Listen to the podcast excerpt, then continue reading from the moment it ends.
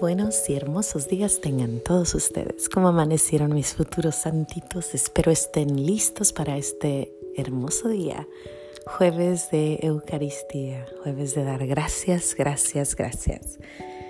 Gracias y alabanzas te doy, gran Señor, y alabo tu gran poder que con el alma en el cuerpo nos dejaste amanecer. Así te pido, Dios mío, por tu caridad de amor, nos dejes anochecer en gracia y servicio tuyo, sin ofenderte. Amén.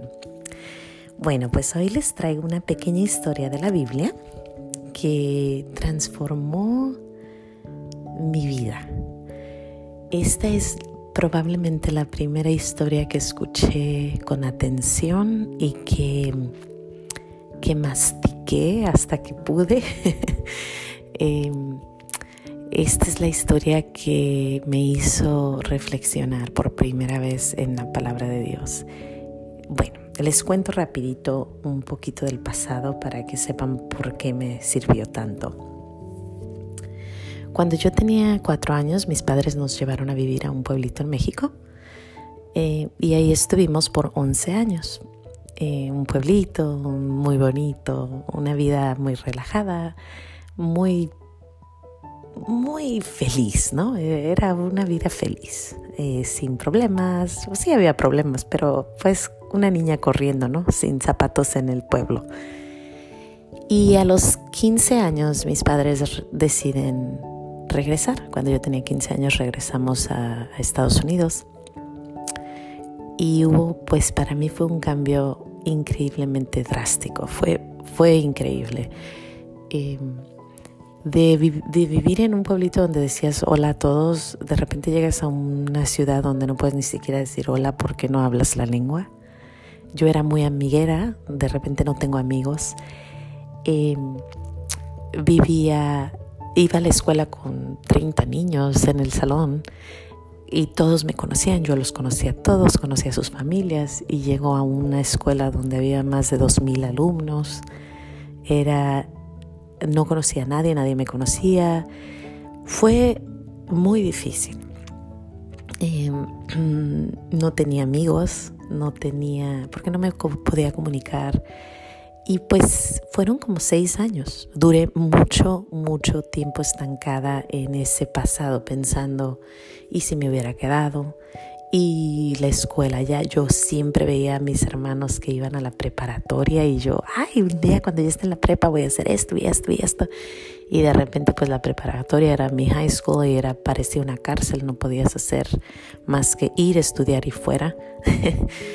Muchos cambios.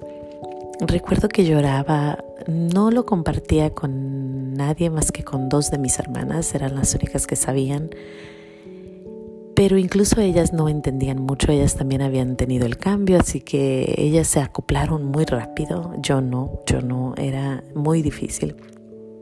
Y bueno, me concentraba solamente en estudiar, en leer libros y, y pues leer la Biblia.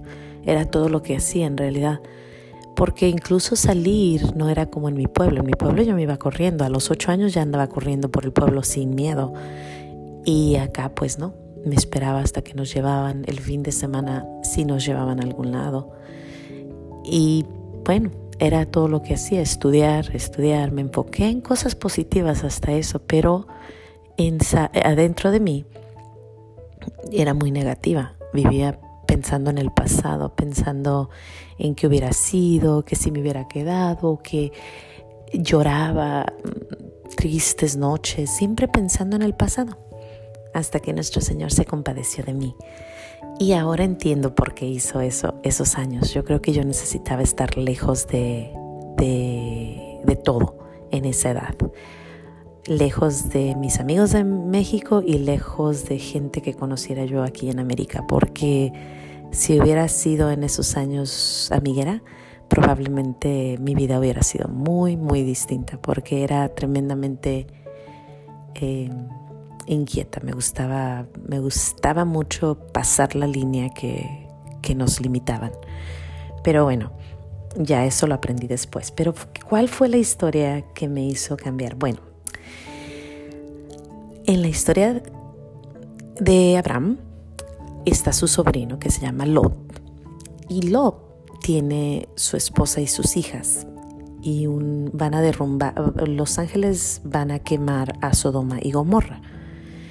Y entonces un ángel se le aparece y le dice, vete, vete con tu hija, vete con tu esposa, llévate a tu familia y corran, porque vamos a destruir Sodoma y Gomorra. Pero no voltees para atrás, si volteas para atrás te convertirás en una estatua de sal.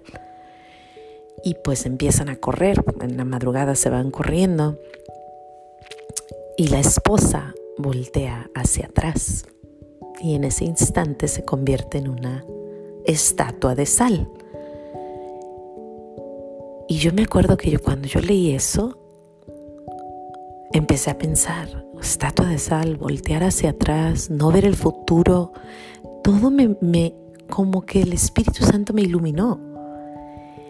Y yo me acuerdo que yo dije, si yo me quedo pensando tanto en mi pueblo, en lo que pudo haber sido, en donde estuve, llevo seis años estancada en eso. Si sigo así, me voy a convertir en una estatua de sal, en una mujer amargada, en una mujer que no nunca avanzó. Y yo me acuerdo que yo lo analizaba y lo analizaba y lo analizaba hasta que un día lo entendí. Dije, Mayra, deja de estar volteando hacia atrás. Vamos viendo hacia el futuro. Ya habían pasado seis años y todavía de esos seis años me tomó un tiempo avanzar, pero diario que empezaba a pensar en el pasado, decía, ¿quieres ser la estatua de sal? y me daba miedo. Por cierto que hay una, una pintura que enseña esta escena y tú ves la cara de las hijas y la cara de Lot y la esposa ahí toda blanca como una estatua y da miedo. Entonces yo decía, no, no, no, Señor, yo no quiero ser amargada, yo no quiero quedarme en el pasado, quiero avanzar hacia el futuro. Y ahora me río, pero imagínense que nuestro Señor tuvo mucha caridad conmigo cuando me enseñó esa historia y que la pude entender y aplicarla en mi vida que me dio la sabiduría, gracias a Dios, o sea, su sabiduría, Él fue, yo, yo jamás hubiera creído que hubiera entendido esto, eso. Y recuerdo que mi madre me dijo, Mayra, cuando te lleguen esas inspiraciones, escríbelas y un día compártelas. Y ayer sentí esa necesidad de compartir esta, esta pequeña historia que definitivamente cambió mi vida. Dicen por ahí, el pasado, el hubiera no existe, el pasado ya pasó, el presente es un regalo. Que si me hubiera casado, que si me hubiera quedado, que si me hubiera puesto, que si hubiera estado, todo eso ya no, el hubiera no. Y bueno, con eso también empecé a añadir, cada día tiene su propio afán. Hoy es, este es el día que hizo el Señor para ti, para mí. El pasado, hay pasados muy difíciles. Ese pasado mío era pequeñito, nomás dejé mi país, dejé mi pueblo. Hay pasados muy fuertes y yo no entiendo esos pasados porque gracias a Dios nunca los he tenido. Pero Jesús sí los entiende. Jesús sufrió, con, sufrió para poder entender tu sufrimiento. Cualquier cosa que estés pasando, pónsela en las manos de Dios y di como David, hoy empiezo a amar a Dios. Vamos amando a Dios y a ver hacia el futuro. ahora, ahora incluso cuando empiezo a tener cosas negativas, me acuerdo de la esposa de Lot y digo, ay no, no quiero ser la señora amargada esa. Y es que sí, échale más sal a la comida y ya, no hay forma como acomodarla. Le puedes echar papas, dicen por ahí, pero no, no hay forma de acomodar una comida salada.